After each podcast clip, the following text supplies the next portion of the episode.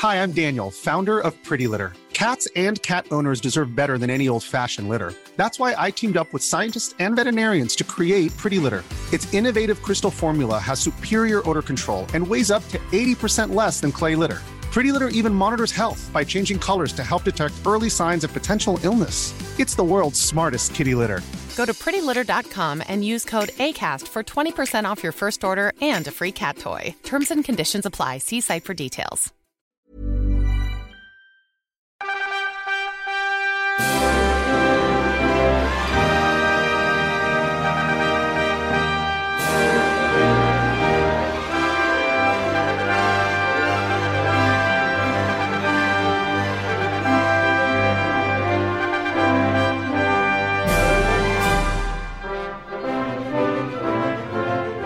Hola, ¿qué tal? Bienvenidos a otro podcast, el podcast de Memo, pero enfocado a el mundo geek o, bueno, más bien el mundo de los videojuegos. Espero que esté muy bien.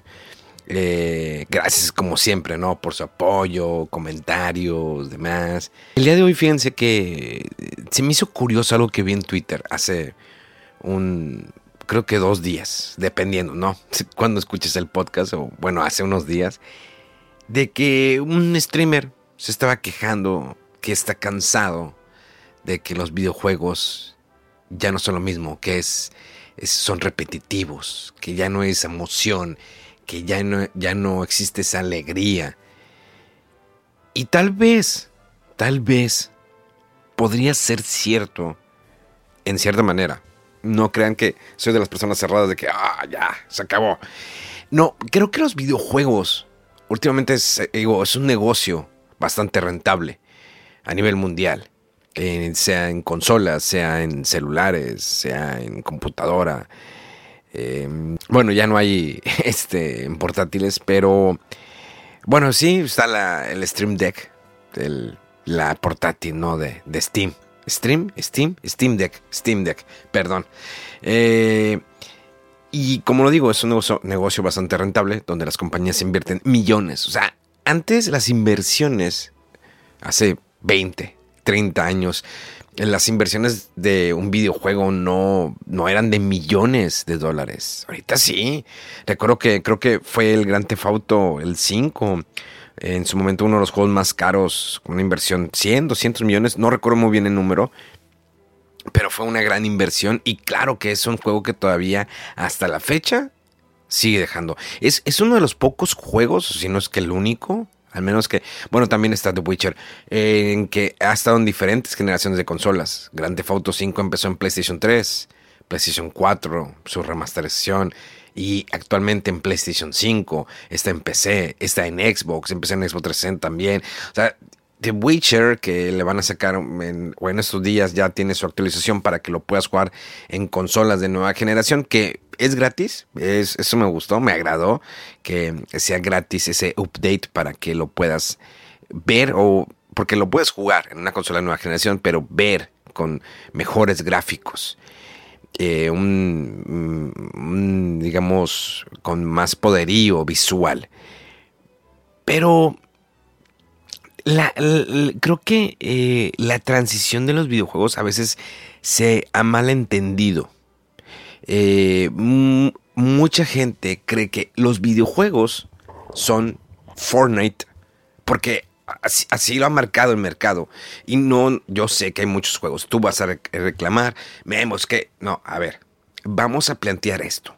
Vamos a plantear esto. Escúchame un momento y después puedes conmigo compartir en mis redes sociales tu pensamiento. Eh, mucha gente hace 30 años la idea de los padres es que era el Nintendo, ¿no? Muchos es como un meme. Apaga el Nintendo, ya te vas a jugar Nintendo, ya te dije que dejes el Nintendo. Y esa era la idea, porque el videojuego era el Nintendo. Pero ¿qué pasa en la actualidad? El videojuego que es, sí, es Fortnite, es balazos, guerra, Call of Duty, ¿no? El famoso Warzone. Y que es algo que vemos mucho en los streamers que juegan Fortnite, Battle Royales, Overwatch 2. Y son juegos que yo en lo personal, en lo personal, no juego. Tengo conocimiento de ellos, los he jugado, pero no son juegos que yo le dedique tiempo. ¿Por qué? Porque jugar un Fortnite a pesar de que sea con tus amigos, es, requiere ciertas habilidades que las vas mejorando con el tiempo, tanto que juegas. Puede que llegues a ser bueno, puede que no, puede que seas eh, normal o mediocre, como tú lo quieras ver desde ese punto de vista. Pero eh, son juegos que en la actualidad pues predominan en muchos eh, gamers. Vamos a omitir la palabra gamer, ¿no? Hay gente que no le gusta, no, ¿cómo es que soy un gamer? Soy un aficionado a los videojuegos, soy un geek, soy un otaku. Ok, vamos a quitar la palabra gamer. Vamos a dejarlo que eres una persona que es aficionada, que le gustan, los videojuegos. Pero, eh, como lo decía, en la actualidad, los videojuegos se han diferenciado, ¿no? Tenemos el Battle Royale que es gratis, pero viene una eh, eh, que es free to play, entre comillas, pero si quieres el skin, si quieres el sombrerito, si quieres la pistolita, vas a invertir dinero. Y ese es un modelo de negocio muy bueno. No estoy diciendo que sea malo, es un modelo de negocio muy bueno, pero es peligroso. Porque no solamente está en un Battle Royale como Fortnite o como Call of Duty, sino que está en muchos, en muchos videojuegos y más en móviles en móviles es impresionante cuántos videojuegos existen en el famoso free to play y que inviertes dinero porque quieres más. Te voy a dar un, ejemplo muy básico. Eh, creo que Pokémon Go en su momento cuando salía, eh, tenías tantas Pokébolas, ibas avanzando, atrapabas, ¿no? Y, ah, ya no tengo Pokébolas, ¿qué hago? Tengo que esperar una hora. No quiero, voy a pagar 20 pesos, 30 pesos, 50 pesos. Quiero más Pokébolas. Es el ejemplo más básico que te voy a dar. Hay muchos juegos que son de estrategia, que son de... Eh, bueno, no tanto RPGs, pero son juegos estratégicos. Hay juegos de muchos que he visto de zombies. Les voy a dar un, un, ejemplo. Hace unos tres meses bajé un juego que tanto veía en, en mis redes sociales que aparecía como publicidad. No recuerdo el nombre, es de zombies. Eh, y lo descargué totalmente gratis, ¿no? Empiezas a evolucionar en el juego pero hay un momento que no llega un momento, sino que hay ciertas partes que te digo que para, para adquirir más elementos, pues tienes que pagar. Si no tienes que esperarte o eh, buscar recursos para poder adquirir eso que tú quieres. Entonces, hay mucha gente que no tiene el tiempo suficiente y lo saben. Los, digo, esto es un estudio de mercado muy cañón. Muy cañón. Que hay muchas personas que no tienen el tiempo de, para disponer de un videojuego, sobre todo en un videojuego que tienes que invertir en buscar recursos para poder crear mejores armas, para crear, para hacer más grande tu base. Y dices, bueno, te, doy la opción. Si no quieres gastar ese tiempo, si no quieres invertir ese tiempo, te doy la opción de que, pues, me pagues. ¿Es malo? No es malo. No es malo. Que son un cáncer, son un cáncer. Les voy a decir eso. Honestamente, son un cáncer. ¿Por qué? Porque te eh, se van expandiendo poco a poco. Es como el pequeño tumorcito, casi cáncer, y peor, perdón por la referencia, del DLC. El famoso DLC que empezó a salir a partir de que las consolas tenían más eh, poderío en, en, el internet. Que, ah, descarga el DLC. Porque antes eh, había que, ah, el disco extra, ¿no? O te esperabas a la segunda parte del juego. Pero el, empieza el famoso DLC. Y creo que uno de los claros ejemplos es Street Fighter. No, Street Fighter nos ha sacado tanto dinero con los trajes. Ah, o sea, hace poco salió un nuevo avance, ¿no? Street Fighter.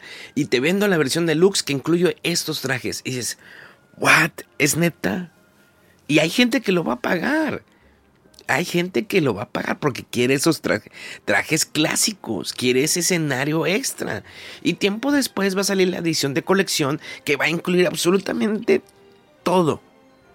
Eso me pasó con el último Street Fighter V, salió una edición de colección. Yo lo, originalmente, pues a mí me lo mandó Capcom, hice la reseña, pero yo no compré los DLCs. Los, eh, Capcom no, me mandó el contenido descargable, así lo dejé. Y hace poco eh, compré, estaba en oferta, el Street Fighter V, la Champion Edition, que trae todo incluido. Y dije, ah, con ganas. Entonces voy a poner el disco, pero, oh, pues sorpresa. ¿Quieres todo el contenido descargable? Tienes que descargarlo. No lo incluye el disco. Dices, ¿qué? O sea, o sea, lo voy a seguir teniendo digital y, y, si no tengo internet, o sea, obvio que todos tenemos internet, la mayoría, gran porcentaje, no todos.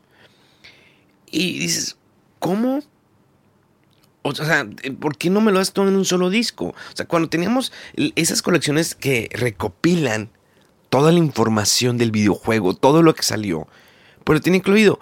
Hay, hay, juegos, por ejemplo, mm, vaya, es un poquito alejado.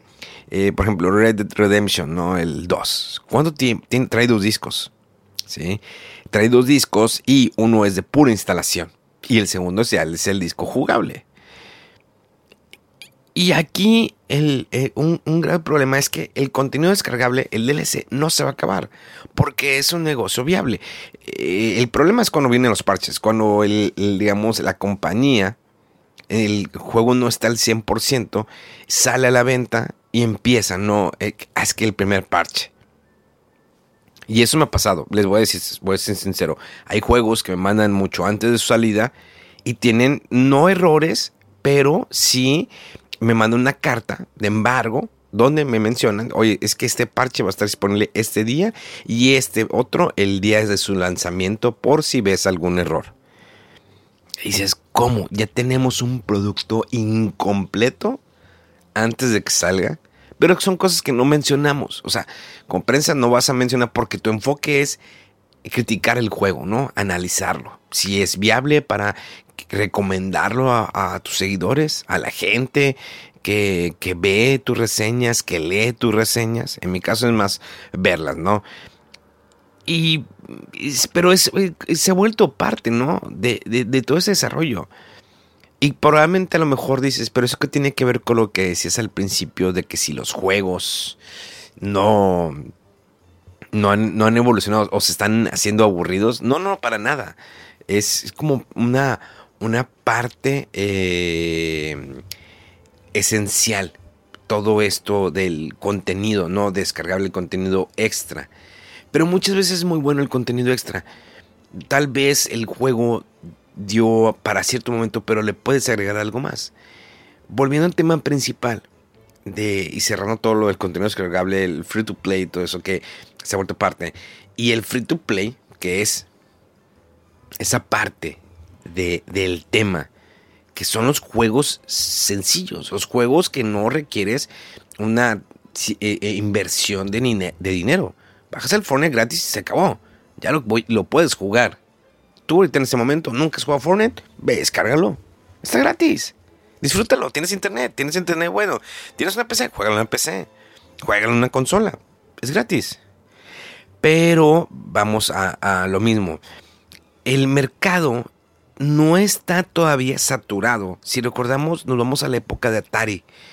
Tal vez muchos de ustedes no vieron esa época de Atari, donde las consolas, o más bien la consola, el Atari 2600, se saturó tanto de tantos juegos. O sea, había muchos juegos, pero había existe ya una mediocridad al desarrollar los videojuegos. No es el mismo desarrollo de hace 40 años que el de ahorita, no, para nada, lo sé, lo, tengo entendido y ustedes lo, lo saben. Pero eh, esto afectó al mercado, lo saturó. ¿Y qué pasa ahorita actualmente en el mercado de los videojuegos? ¿Hay una gran saturación de videojuegos? Eh, sí y no. ¿Por qué sí? Eh, porque demasiado el, free to play ha ido abarcando. Tenemos tres consolas, ¿no? Nintendo Switch, PlayStation 5, Xbox Series X. Estas dos últimas con ventas eh, bajas a lo que se esperaba, pero sabemos que esto viene porque pues, se lanzaron durante la pandemia, ¿no? Son dos consolas que le afectó a la pandemia y que todavía le sigue afectando porque no se logran desarrollar. Te voy a dar un ejemplo. En Japón para comprar una consola como PlayStation 5 tienes que entrar a una rifa y si sales ganador en la rifa, podrás comprar un PlayStation 5, pero no te asegura que lo tengas ya una vez que seas ganador. ¿Por qué? Porque no hay PlayStation 5 en Japón. No hay. Y bueno, no he visto reventas de PlayStation 5. No he visto que vendan PlayStation 5 usados, o probablemente no he buscado bien, pero es muy difícil. En México sí hay PlayStation 5, también hay que ver que el mercado es diferente, ¿no? El poder adquisitivo en nuestro país, en México, es muy diferente al de Estados Unidos o incluso al de Japón. Muy difícil para un comprador promedio, promedio comprar una consola. Y si a eso le agregas que el juego cuesta entre 60 y 70 dólares, más aparte la importación. O sea, si lo estás comprando realmente en México, eh, por medio de Amazon o algún sitio o en, directamente en una tienda, el juego te sale muy caro. Más de lo que te podría salir si lo compraras en Estados Unidos. Ojo, no quiere decir que vayas ahorita a Estados Unidos y dices, bueno, me sale más barato. Mm, sí y no. ¿Por qué? Porque ir a Estados Unidos requiere, si vives en la frontera, pues cruzas, ok, no gastas tanto gasolina, pero pues gasolina, comidas y todo eso, todo eso lo absorbe en el momento que traen el videojuego y te lo venden aquí en México.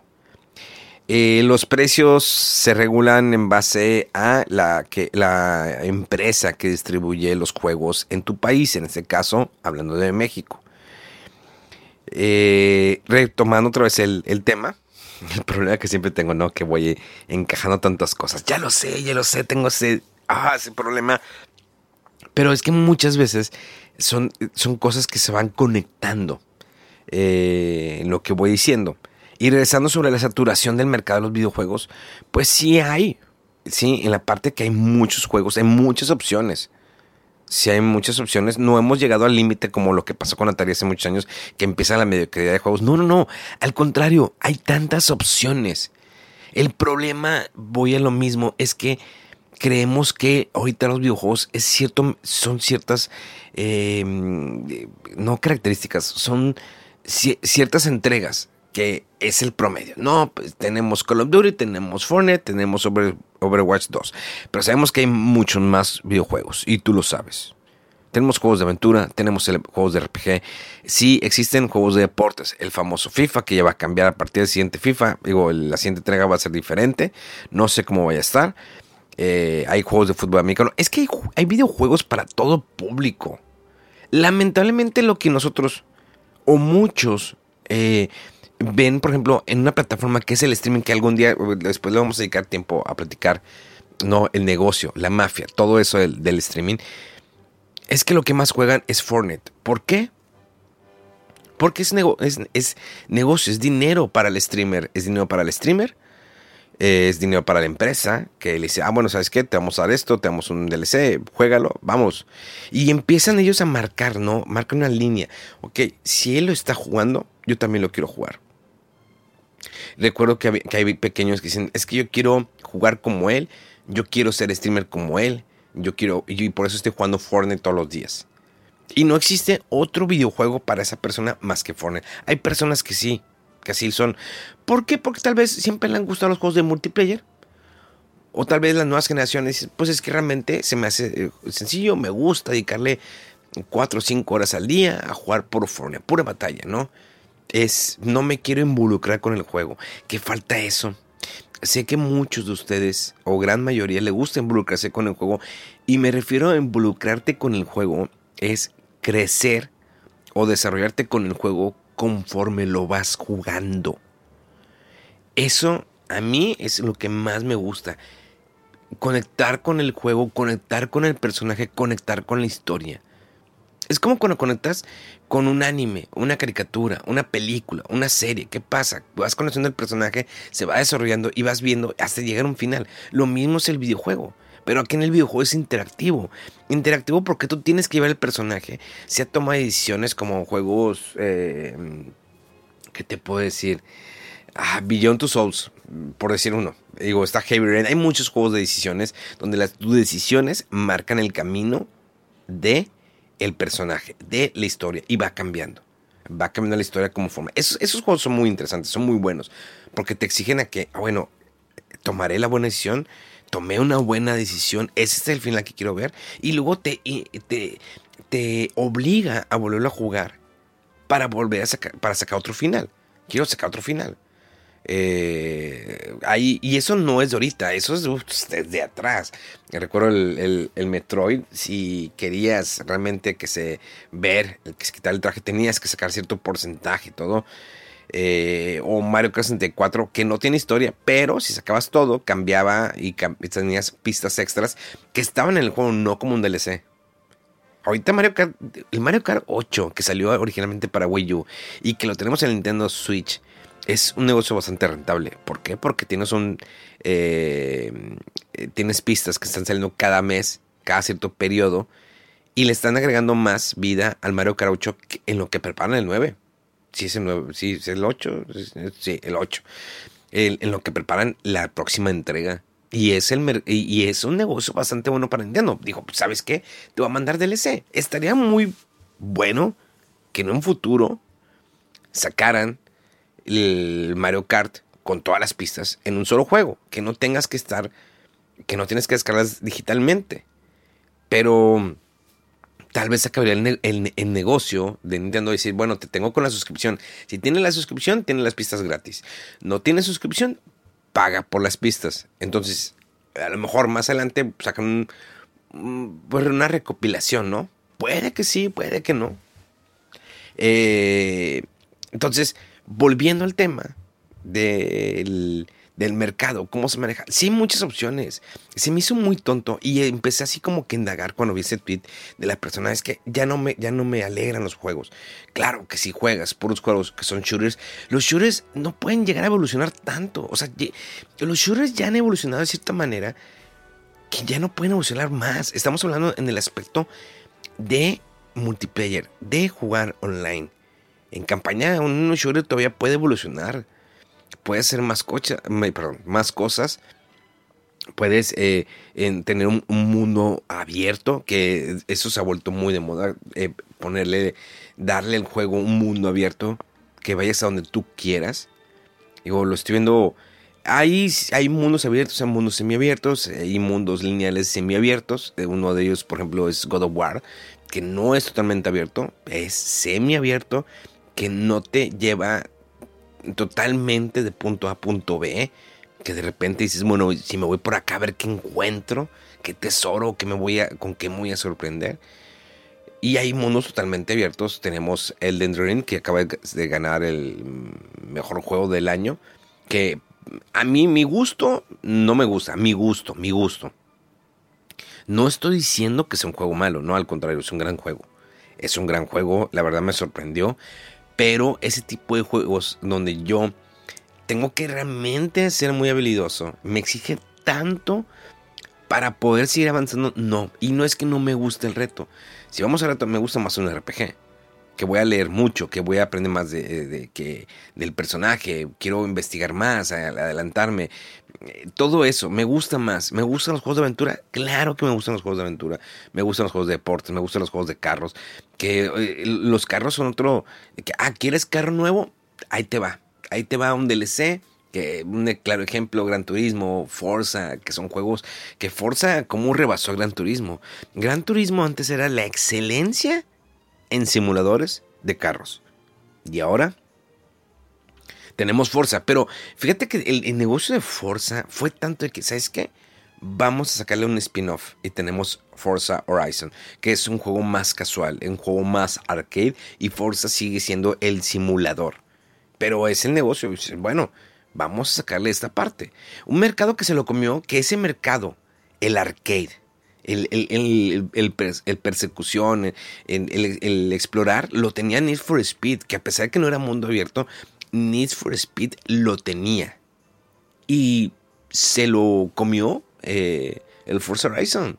Forza Horizon es el juego arcade, mundo abierto, de carros, gráficos increíbles. Y, eso que yo soy fan de, Gran Turismo. Y debo admitir, o sea, Horizon es muy divertido, es entretenido. Pero me siguen gustando a mí los simuladores. que estar en una, una, pista, una carrera, ir arreglando mi carro, que sigan, no sé, algo tiene esa magia, Gran Turismo, que todavía no pierde, pero al menos a mí, el hecho de que tengo que estar conectado a internet, ah, es otro problema, que hay muchos juegos que te exigen, ¿no? Estar conectado a internet. Eh, ah, me baja punto, ¿no? ¿Qué pasa si me pierdo el internet? Pero ya es parte de... Fíjense que hace poco eh, una persona me escribió por eh, redes sociales. Mi hijo, quiero comprar una consola vieja quiero comprar una consola vieja, un Play 2, un Play 3, ¿qué me recomiendas? ¿Dónde la compro? Le digo, no te puedo decir dónde comprarla. A lo que voy es que me dijo, es que me dice que eh, venden un Play 2, pero no tiene tarjetas de memoria. ¿Qué son las tarjetas de memoria? Y dije, oh, es que las tarjetas de memoria es donde guardabas tus datos anteriormente. Cosa que después del Play 3 se arregló eso. No que se arreglara, sino que se omitieron, ¿no? Y pues tienes un disco duro. Y dijo, ah, bueno, entonces puedo comprar un Play 3 y comprar los juegos digitales. Ah, Pues no, porque la tienda virtual de PlayStation 3 ya la dieron de baja. Y ya no puedes comprar juegos digitales, tendrás que buscar los físicos, lamentablemente. Y que eso vamos a cuántos juegos digitales se han perdido. ¿Cuántas joyas se han perdido? ¿Cuántas joyas se van a perder con el Nintendo 3DS? Todos esos juegos que están ahí en, en vaya, en el, la tienda virtual de Nintendo. ¿Cuántos van a perder? Y ya no vamos a volver a saber nada de ellos. Hay tantos juegos con grandes historias que los eh, aficionados al videojuego deberían de conocer actualmente. Porque todo es un ciclo. Llega un momento, y ese es un claro ejemplo que lo he dicho en muchas ocasiones, en en vivos, en podcast y todo. Es un círculo.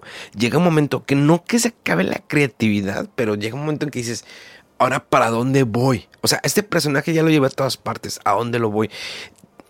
hay, hay quienes están en contra de los remakes o remakes o, o remasters. No, es que ¿por qué? Pero eh, hay que verlo de la manera en que, pues traer un juego de antaño al nuevo mercado no es para... Obvio que sí es con la idea, ¿no? De vender videojuegos, obvio. Es, la finalidad, ¿no? Finalidad. Tú haces algo, un producto, y es porque quieres que se venda.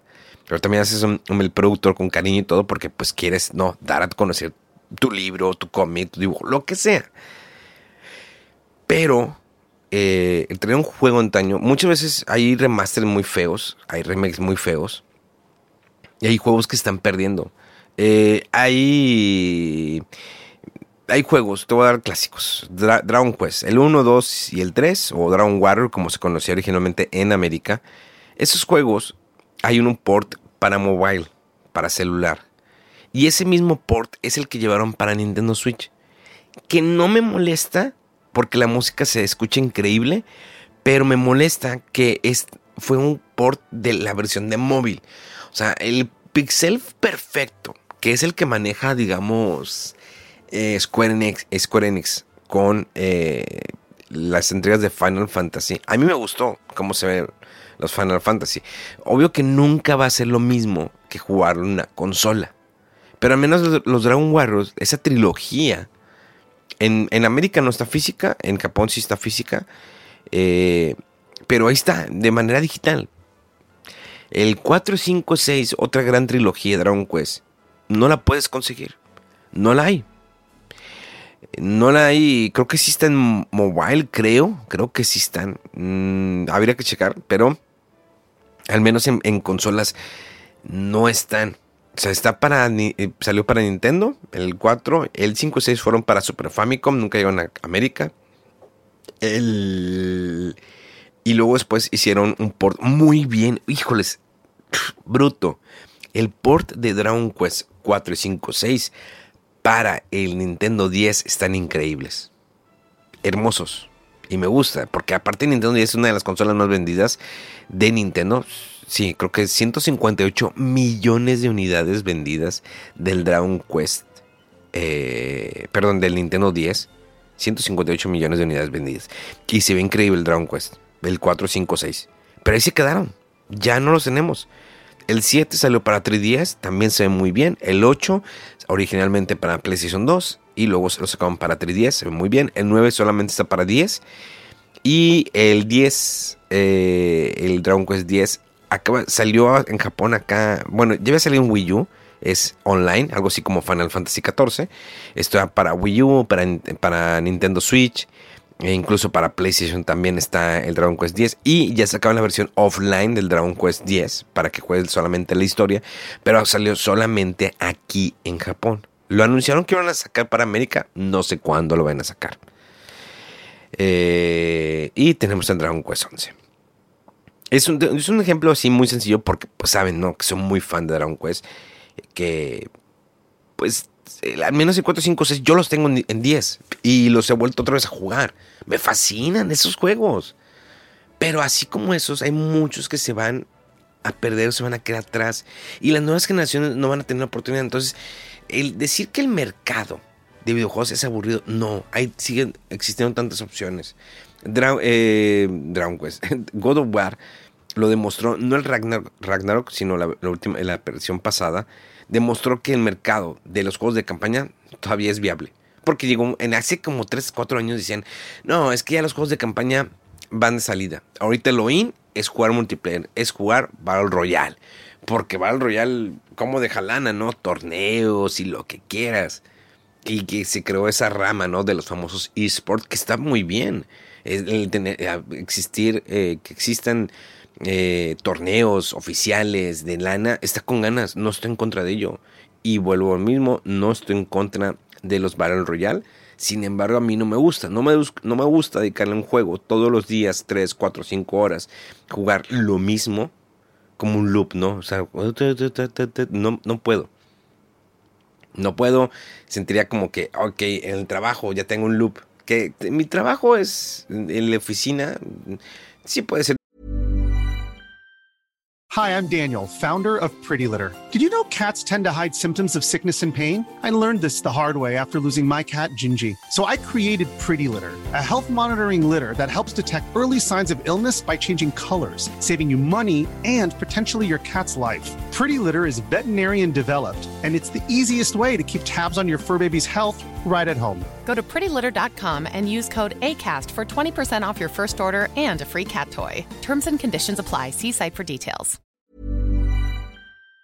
Diferente, pero es, una jornada laboral, ¿no? Entonces, no voy a tener esa jornada laboral con un videojuego que es prácticamente lo mismo que si hay un factor de que puedes ganar, puedes perder, no hay de otra. O ganas o pierdes, ganas o pierdes, ganas o pierdes. Yo muchas veces perdí, una que otra gané y se acabó.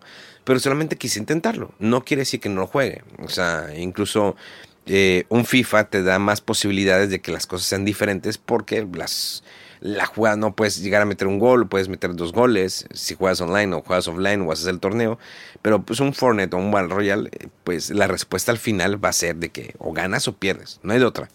Ah, ya tienes el nuevo trajecito, perfecto. Yo admiro mucho a la gente que juega Battle Royale todos los días. Y admiro mucho más a la gente que está en un streaming viendo a alguien jugar Battle Royale durante horas. Lo admiro, honestamente. Que les digo, pues, luego hacemos una plática de lo que es el, streaming, que cómo explotó, ¿no? Y lo sabemos que explotó durante la pandemia porque muchos subieron ese mercado, ¿no? De que, ah, ¿sabes qué? Yo también ahora quiero hacer streaming. Y que, ah, la madre, bueno, pues venga, ¿no? Venga, véngase. Vamos al, al streaming. Negocio, dinero y todo va lo mismo. Pero eh, creo que este tema podría expandirse mm, horas, porque te puedo dar más claros ejemplos de videojuegos que, que hay a través de la historia y que siguen saliendo. O sea, créanme que todavía siguen saliendo juegos creativos. El problema que ya hay una división entre los juegos AAA, los juegos de grandes inversiones de dinero, los juegos de, de las grandes consolas y los juegos de grandes gráficos. ¿En qué momento pasamos a decidir que el juego me va a gustar si se ve de nueva generación o no se ve de nueva generación? Porque créanme, hay personas que dicen, no, es que veo que el juego se ve muy, pues de Play 3, no, no me gusta. obvio, obvio que existe una evolución, pero no quiere decir que el juego, el 100%, sea lo visual. Claro que me gusta cómo se ve el God of War, me impresionó, me, me, fascina cómo se ve el, el, God of War. Pero eso no quiere decir que voy a dejar de jugar un RPG que tal vez gráficamente es menos visual, pero que en historia es eh, lo tienes tanto que exprimir. En historia, la música.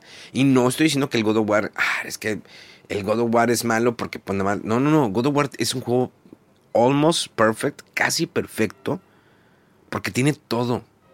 God of War tiene todo. Pero eh, lamentablemente hay muchos o muchos eh, aficionados a este entretenimiento que empiezan a fijar su decisión o su decisión se basa en qué tal se ve el videojuego. No, se ve muy mal. O sea, cuando yo juego, no sé, eh, hay otro Está, por ejemplo, Octopath Traveler. Octopath Traveler es un RPG de Square Enix que es el pixel perfecto, se ve hermoso visualmente y, es apreciarlo, ¿no? Cuando vas en el mapa, el ver el mar, el ver el, el, reflejo del agua las luces, el, el, fuego, todo eso, que a pesar de que sea pixeleado, es hermoso visualmente porque es arte. Es arte visual, es arte auditivo. Eh, con una historia eh, donde te desarrollas a varios personajes que se van conectando entre sí y vas avanzando y llegas es como Link to the Past. Link to the Past me sigue siendo hermoso. ¿Saben qué parte me gusta mucho de Link to the Past? El Zelda, de Legend of Zelda, el Link to the Past. Cuando estás en el bosque. Cuando todavía no eh, sacas la eh, Master Sword, que está como la, neblina, se ve increíble. Los pixeles, el, el bosque, los árboles, todo se ve increíble esa parte me sigue a mí impresionando qué tan hermoso se ve. Todo lo demás también se ve muy bien y todo, pero esa parte, cuando está lloviendo, que se ve oscuro, los truenos, todo eso. Y, y, me voy, por ejemplo, a Super Metroid. ¡Wow! Super Metroid es tan inmersivo, igual visualmente. Pero porque es, es cuando em, empiezas a apreciar no el videojuego. Porque el videojuego es un arte no es eh, em, eh, algo hecho, no eh, mecánico, no es otro bote de plástico, no, el, videojuego es, un arte. No quiere decir, y recalco esto, que el Fortnite no sea arte. No, Fortnite es uno, es un, em, un juego carismático, entretenido, para cierto mercado que está un mercado bastante poblado, ¿no? De los Battle Royales. Y fue una gran idea. Una gran idea de decir, ¿sabes qué? Hago este mapa, tengo cuatro personajes contra eh, más, contra más personajes, ¿no? Eh, un equipo de cuatro contra el resto de los demás equipos. Y fue una buena idea y pegó. Y es la manera como visual y cómo ha evolucionado, ¿no? El Fortnite ya tengo nueva temporada, viene nueva temporada, nuevos skins, y miren, pasa esto, pasa lo otro, le meto un poquito de historia y ¡ah! Igual Call of Duty, Call of Duty tiene muchos modos de batalla, o sea, y incluso el Battle Royale, o sea, a mí me impresiona. Yo si juego un Battle Royale, como Call of Duty, apenas entro y me matan. La neta es ser muy habilidoso en ese juego. Y prefiero mejor ser habilidoso en otros, en otros juegos. No le voy a dedicar tiempo. Eh, pero hay muchos juegos que, pueden, que podemos apreciar.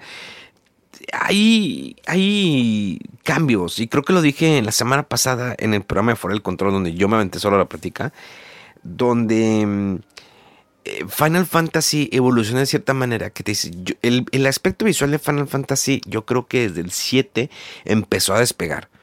El 6 se ve hermoso. No estoy diciendo que el 6 sea menos. No, no, para nada. Pero empezó de que, bueno, ya tengo, tengo el poderío de un disco, de un CD, del PlayStation. ¿Qué puedo hacer? Ok, voy a improvisar las gráficas. Va, voy mejorando. 8, 9, 10 en el PlayStation 2. Vamos a meterle voces, ¿por qué no? Oye, viene el 11, que es online. Viene el 12, ya tengo voces, le meto más aspecto visual, le cambio un poquito más el modo de batalla, un poquito más sencillo. Me voy al 13, Lightning Returns, eh, aspecto visual, vamos a hacerlo lineal, vamos a hacerlo un poco más sencillo para que la gente disfrute la historia. Ya no vamos a hacerlo mapa abierto, no, no, más, más, lineal. Bueno, eso ya lo traían desde el, desde el 10, ¿no? Que ya era lineal, no, por aquí te vas. No, no, no, tú por acá, no, por aquí te vas. No hay de otra. Y luego viene el 14, que es en línea, que es mundo abierto. Y tenemos después el, el 15, ¿no? El 15, visual, totalmente lineal. Y sabes qué, vamos a dejar un poco al lado los por turnos. ¿Qué les pasa si lo hacemos más sencillo para abarcar a más gente? Porque es Final Fantasy. Y así es. Y porque ya traíamos desde Kingdom Hearts. Kingdom Hearts es una fórmula perfecta. Vamos a traer el, el espectador de Disney, ¿sí? Al fan de Disney. Tenemos al fan de Square Enix, de Final Fantasy vamos a hacer esta pequeña fórmula y vamos a ver qué, cómo funciona. ¡Pum! Madrazo. Ventas millonarias. Vamos a hacer el 2. ¿Y ahora qué hacemos? Pues eh, empieza a hacer tu bola de spin-offs y empieza a hacer una revoltura de, historia a ver qué sale. Y lanzas el 3. Y el. Bueno, a mí el 3 no me agradó tanto. Me quitaron mis personajes de, Final Fantasy, que me gustaba verlos ahí, pero pues obvio que se quisieron enfocar más en la historia de Sora, en los personajes que desarrolló Sora a través de tantos años en las diferentes entregas. Y eso va a venir para el siguiente Kingdom Hearts, que siento que, que, que, va, que puede sorprender. No sé, a lo mejor puede haber una buena historia. Yo espero una buena historia. Yo espero que no el peso no recaiga en los personajes de Disney. Porque eso es, recae mucho en los personajes de Disney. Lo que hay una limitación, porque sabemos que Disney cuida muy bien muchos sus personajes, así como Nintendo cuida muchos personajes que pasó con el, Mario Rabbits, ¿recuerdan? Mario Rabbits, eh, las veces que he entrevistado a gente involucrada en, las dos entregas, es que Nintendo cuida muchos aspectos, es que el, arma no, no puede traer Mario una pistola. Bueno, y si hacemos de esta manera, ah, ah, bueno, sí, está bien, ahí sí me gusta, sí me funciona, me agrada la idea. Y hago un pequeño paréntesis, ahorita que digo lo de Mario, no sé si vieron eh, hace poco el nuevo avance de la película de Mario Bros. Me agradó, me agradó porque empieza a tener esos elementos. Yo creo que Mario no es para el live action. El live action que salió, que fue muy malo, me entretuvo y dije, me reí en su momento, pues no había más. O sea, no había una comparativa. Dices, esta es de la película de Mario Bros. Esta es la película de Mario Bros.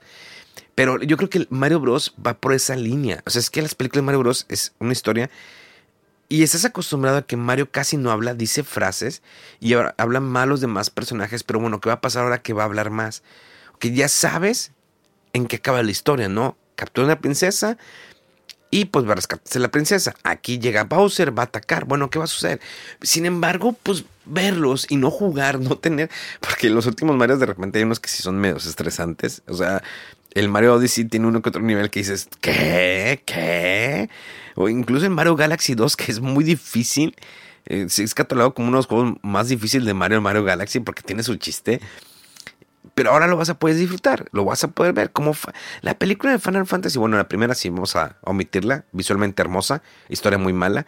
Luego tuvimos Advent Children, hermosa película, hermosa no sé, díganme ustedes si no les gustó, que, si no les gustó, están mal en la cabeza, pero es hermosa.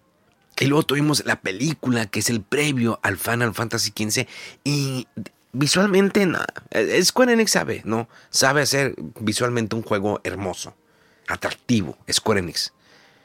Y la historia, fenomenal. El juego es malo. El juego de Final Fantasy XV es malo. No malo en el aspecto de que, ah, entonces no lo juego. No, no, puedes jugarlo. O sea, vas a entender la historia, vas a entender la, la película, qué pasa. Pero es malo para mí. No en el aspecto visual es hermoso. El Final 15 es muy bien. Música está, hay temas bastante llamativos. Eh, la jugabilidad se me hizo mm, monótona. Y el desarrollo de personajes muy pobre. Pobrecísimo el desarrollo de personajes.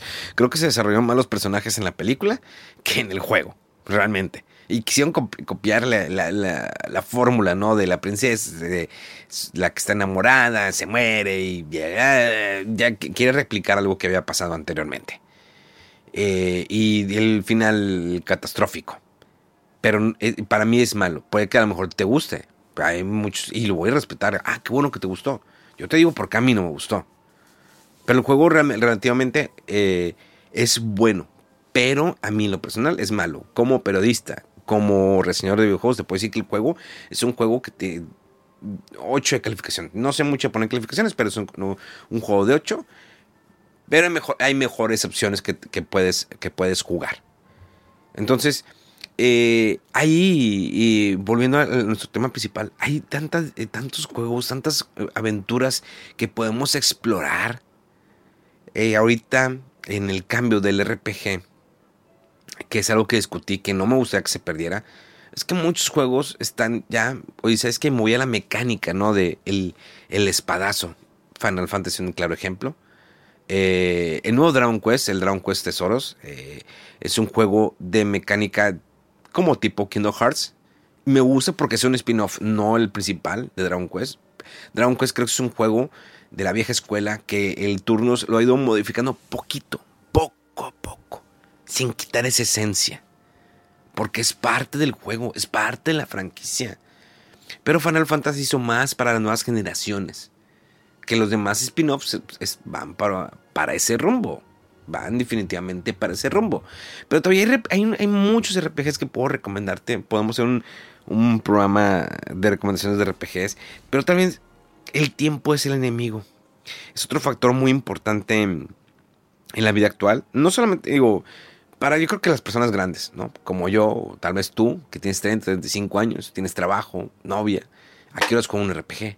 ¿En qué momento puedo jugar eh, el RPG si tienes que dedicarle muchas horas? Digo, por eso a mí Nintendo Switch se me hace la consola más eh, hermosa, porque la puedo llevar donde yo quiera y seguir jugando mi, el juego que tengo pendiente. Voy a comer, ah, o me la llevo a la cama, sigo jugando en la cama Mm, no sé, voy a caminar o voy a, alguna parte, pues me llevo el Nintendo Switch. Práctico, sí está un poquito más grande, más grande que un 3DS o un Nintendo 10, pero se me hace una consola práctica. Y, eh, por ejemplo, obvio que consolas como PlayStation 5 o Xbox que te da un Xbox que te da un servicio el cual tú puedes jugar tus juegos que pagas con tu servicio mensual o anual del Game Pass y que puedes jugar hasta en un móvil, ese es está en otro, eh, eh, es, otro, otro rollo, otro factor muy cañón que te dan posibilidades increíbles. Porque ahora, si dejas un juego pendiente en tu consola, es, me conecto a mi celular y, los, y lo puedo continuar donde yo quiera. A mí eso me, me, impactó y me gusta. No me gusta el hecho de que ahora tengo mis juegos van a ser, tienen que ser digitales, que olvidemos el formato físico. Porque es, es, es el, voy a lo mismo que eh, eh, dijimos hace como 20 minutos, a la madre, no sé, como media hora, donde muchos juegos digitales se van a perder con el paso de la historia. Hay un remake, un remaster, remake, no, remaster, remake del Tortuga Ninja en el tiempo que salió para 360, que está en la tienda digital. Y se perdió. Ya lo quitaron. No hay manera de recuperarlo. Si alguien tiene su disco duro, bien por él. Pero ese juego ya no se puede encontrar. Ni siquiera en la colección que sacaron de Konami lo, lanzaron. No recuerdo quién lo desarrolló. Y creo que fue publicado por Konami. Creo, creo. Y ya se perdió ese juego. Como muchos más que se van a perder este año, el siguiente año y en los años posteriores. Alguien, digo, hay personas que se dedican a conservar juegos. Claro que hay personas que se dedican a conservar juegos. Eh, creo que Nintendo ha mencionado hace poco una junta esos de, inversionistas, donde pues Nintendo quiere la, retrocompatibilidad, pero la retrocompatibilidad en qué manera, física o digital. O sea, a mí me, gusta que Nintendo Switch tenga juegos de Nintendo, Super Nintendo 64. Eh, una retrocompatibilidad que también peleó Xbox en su nueva consola que, oh, no sé, es una retrocompatibilidad a medias. ¿Por qué? Porque yo quise poner juegos físicos de Xbox One y no me funcionaban en la nueva consola. No, pero es que están en digital. Y luego, pues yo lo quiero en físico. O sea, lo tengo físico. ¿Por qué no puedo jugar mi juego físico? Porque es el mercado, es lo que está, lo, que va ahorita. Ah, chis. PlayStation es la persona ahorita que está más peleada con la retrocompatibilidad. Sí, ahorita sacó el nuevo modelo de negocio del Plus, lo que quieras, whatever. Donde te dice que, ah, sí, tenemos algunos juegos, no todos eh, eh, pero los vas a jugar en la nube, o sea, no los vas a descargar. Ah, caray, o sea, si lo estoy jugando en la nube, pero eh, de repente se me va el internet, me lo cortaron, no lo pagué, se me olvidó, mi novia me cortó y se llevó el cable del internet, se llevó el modem, se lo robaron, el perro lo mío, no sé, whatever. No voy a poder jugar mi juego porque está en la nube. Ah, ¿Cuántos juegos físicos? Y sé que no todos, hay muchos juegos físicos que se han ido destruyendo al paso de los años. Eh, yo sé que a lo mejor tú conservas tus juegos físicos de Play 1, Play 2. ¿No te gustaría jugarlos de nueva cuenta? Tal vez conectes tu consola y pones la memory card. Digo, Play 3 es la consola perfecta, las primeras ediciones, que te lee juegos de Play 1, Play 2.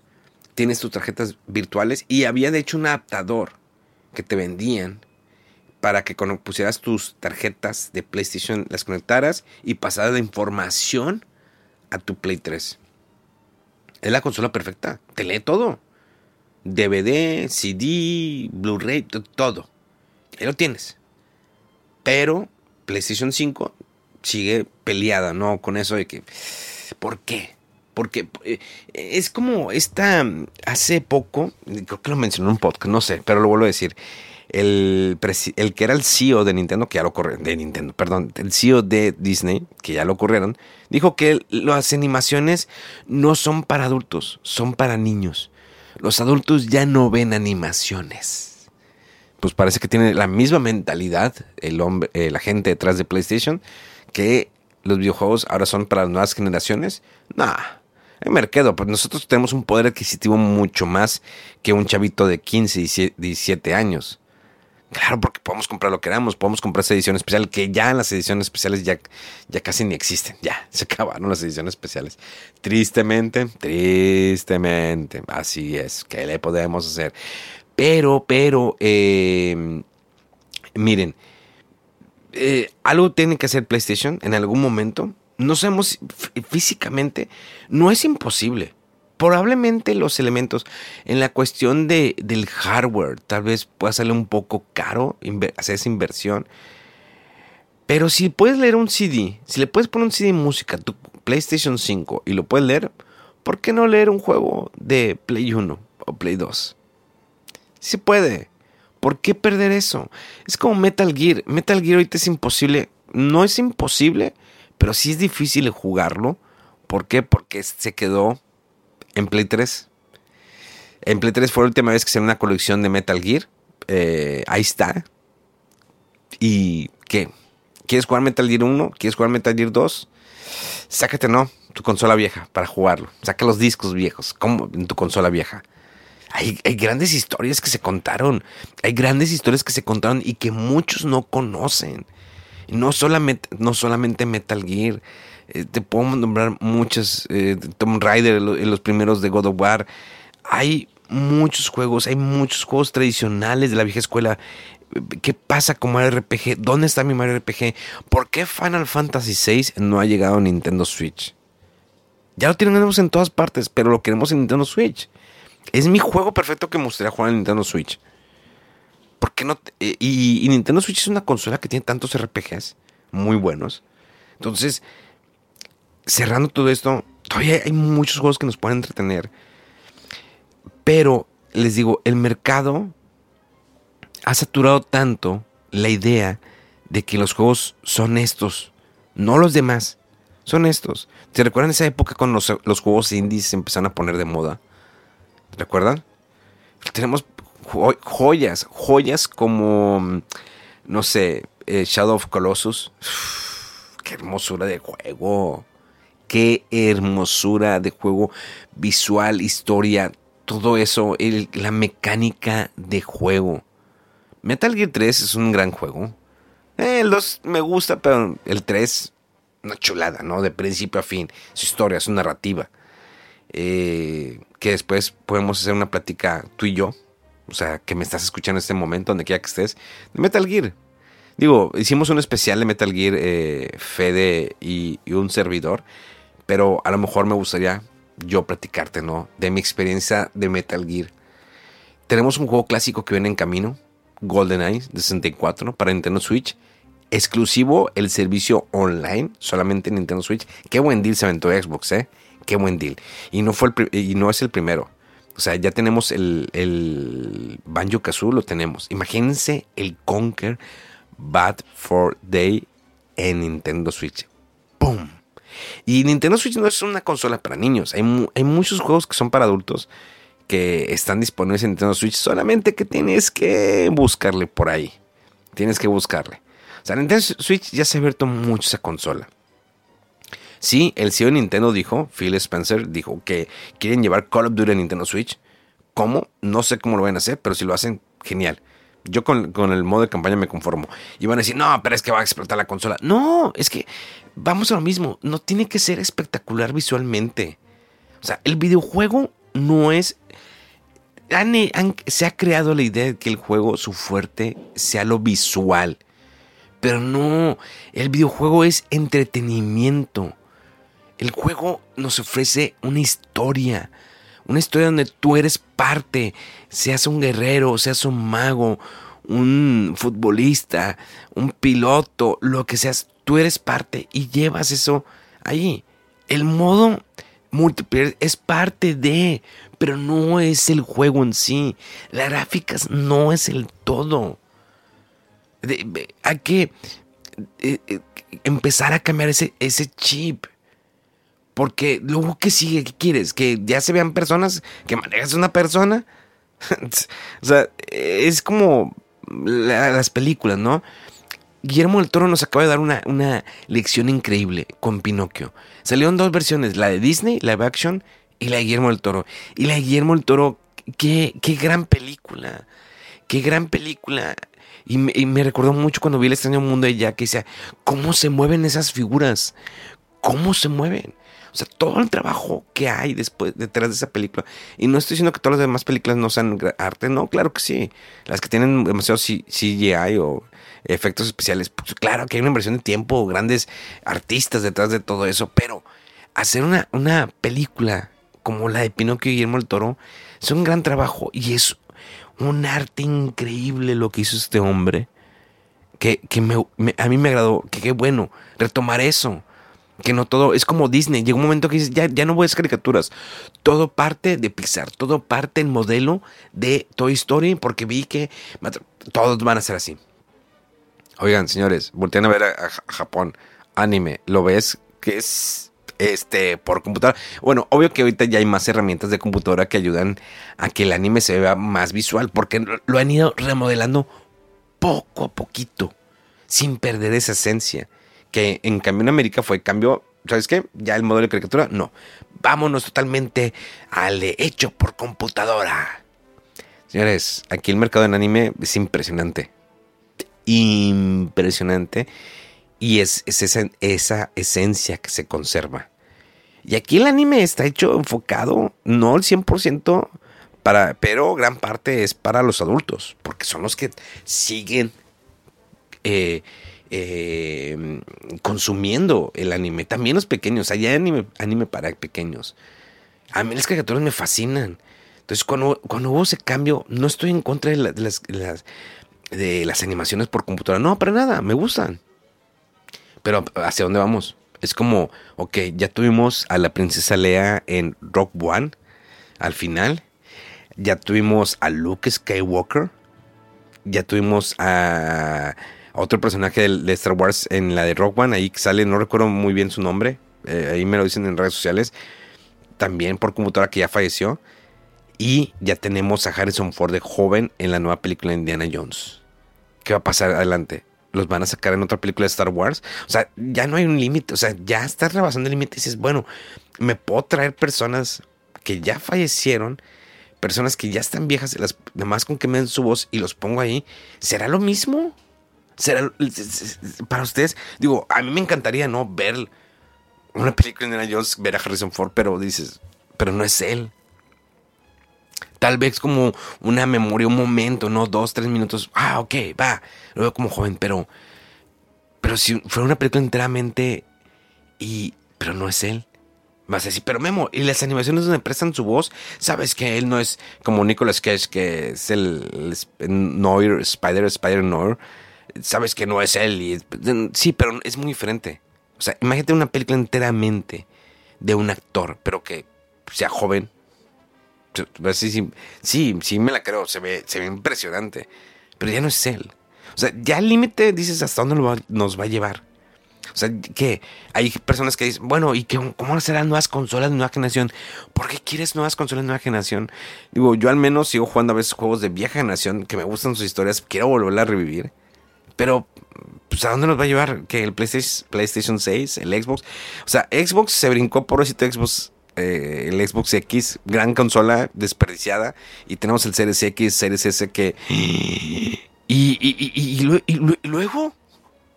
O sea, no, sí, tienes el Game Pass y ahora, pobrecitas consolas, o sea, las quieres desaparecer. Ya quieres que, ok, ahora lo puedo jugar todo en la televisión. Porque lo conecto a internet y se acabó el rollo. Y solamente necesito un control. Entonces la consola o sea, la persona que invirtió, más de 15 mil pesos en una consola, ¿qué va a pasar? O sea, tu inversión física. No, pues es que este es, el, este es el futuro. Realmente es el futuro. Es lo que queremos de futuro. Queremos carros voladores y patinetas voladoras. Pero a mí me gusta tener mi consola, prenderla, sentir que tengo ese poder adquisitivo de que tengo mi consola que compré, ahí está, mi colección, mi control. Hay personas que son sencillas, que no le interesa. No, yo juego en la PC, claro, es impresionante jugar en la PC. Juego de of Empires, me, encanta. Pero... Ah, dejamos las, cartas sobre la, mesa. Opina. Mándame un tweet. Mándame un mensaje eh, en Instagram. Recuerda que el miércoles pasado te dejé una tarea. Espero que la hayas hecho si escuchaste el podcast de Memo. Y ese es el podcast de Memo Gamer. Ah, dijimos que no usamos la palabra gamer, ¿verdad? Entonces, es el podcast de videojuegos de Memo. gracias, gracias por escucharme. Te recuerdo que en redes sociales está, estoy como Memo Hierbas con H con V. Eh, espero que tengas un gran, gran, gran fin de semana. Esto no quiere decir que todos los viernes voy a grabar un podcast de videojuegos. En esta ocasión me sentí motivado, lo quise hacer. Si lo puedo hacer de nueva cuenta para la próxima semana, lo voy a hacer. Voy a estar de vacaciones, tengo visitas, viene Akim, Akim Games, si lo, eh, lo conocen, pues viene, eh, llega el día de mañana sábado 17 de diciembre llega aquí a Japón. Nos escuchamos el lunes con eh, más de Fuera del Control, videojuegos, controversias y ya es el, creo que el último o penúltimo programa del año porque lo entramos en vacaciones, una recesión de dos semanas pues, para descansar y regresaremos en enero. Pasen un excelente fin de semana. Mi nombre es Mo García y nos escuchamos pronto. ¡Vámonos!